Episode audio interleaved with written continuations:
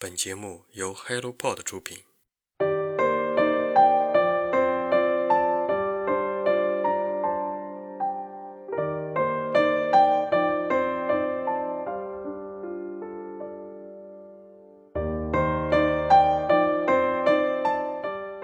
Hello，大家早上好，欢迎来到晨间舒适，我是花花。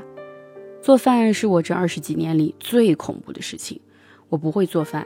最多只能够保证它能够做熟，但是什么色香味更不用提。去年疫情在家的时候做过两次，但是都被特殊时期食材紧张为由，不能浪费，遏制了。再后来也没有了做饭的兴致。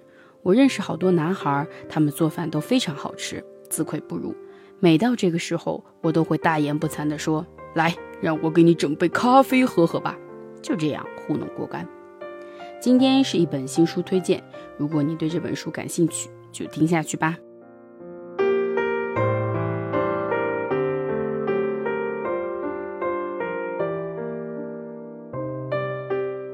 原生家庭木马快筛，作者李新平，中央编译出版社。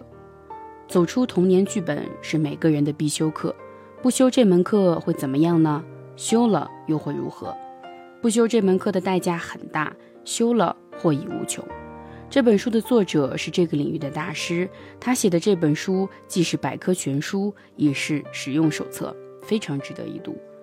现实生活中有很多人都免不了活成自己讨厌的样子，期盼着可以无忧无虑地度过自己的一生，却又被各种琐事所压垮。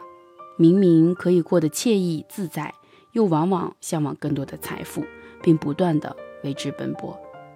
我们又累又忙，不健康、不快乐的状态，大量的时间用来赚钱，努力寻爱，努力完成一个又一个目标。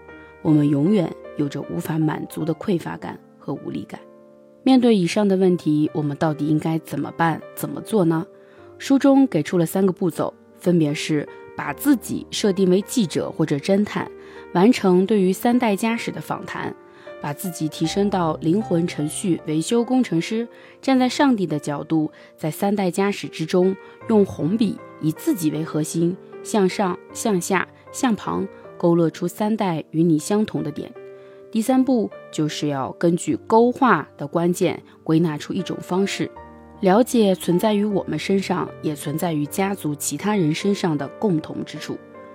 当我们能够画出自己三代家史的时候，看到其中一些共同的经历的时候，其实也就找出了存在于我们内心之中的原生家庭的木板。我也对我的家庭做了细化，向上是我的祖父辈，向旁是我的父辈，向下是我的同辈。原本以为和睦的家庭，在勾勒中不难发现，我们的共同问题是以自我为中心，这是我这个家族中共同的特点。究其原因，不难发现是在祖父辈时文化大革命，被革命无辜重伤的我的家族成员们，在后来变得奄奄一息，变得自私自利。只有醒来的人才知道自己不在梦里。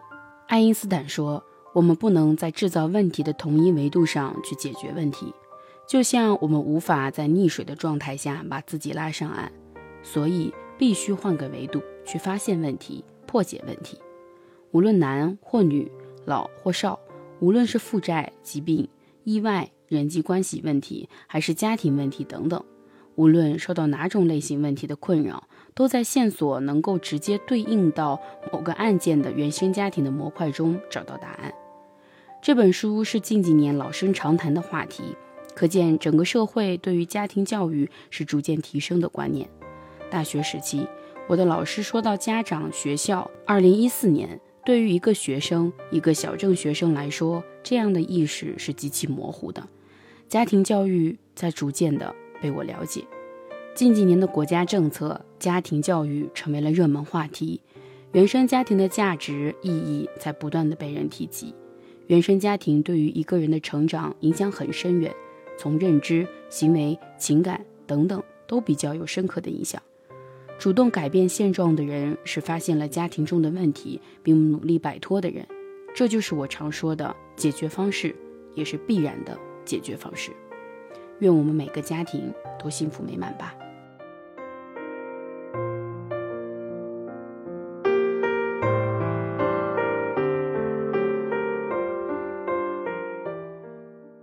家庭是我们永远无法选择的情况，而父母对于孩子也是无法后悔的选择。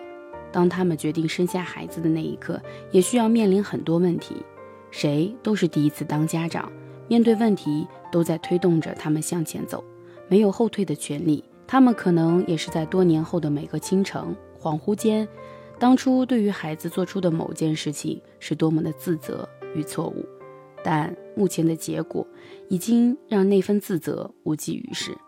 当我们面对家庭中的问题时，原谅自己的同时，也在原谅父母。当我们为人父母的时候，我们也会在我们的身上看到他们的影子。故事就是这样，因为生活就是一个圆。今天的好书推荐就到这里。如果你对这本书有自己的想法、看法，欢迎在评论区跟我们留言互动，让我们一起阅读。让阅读成为人生的可能，期待我们下次再见吧，拜拜。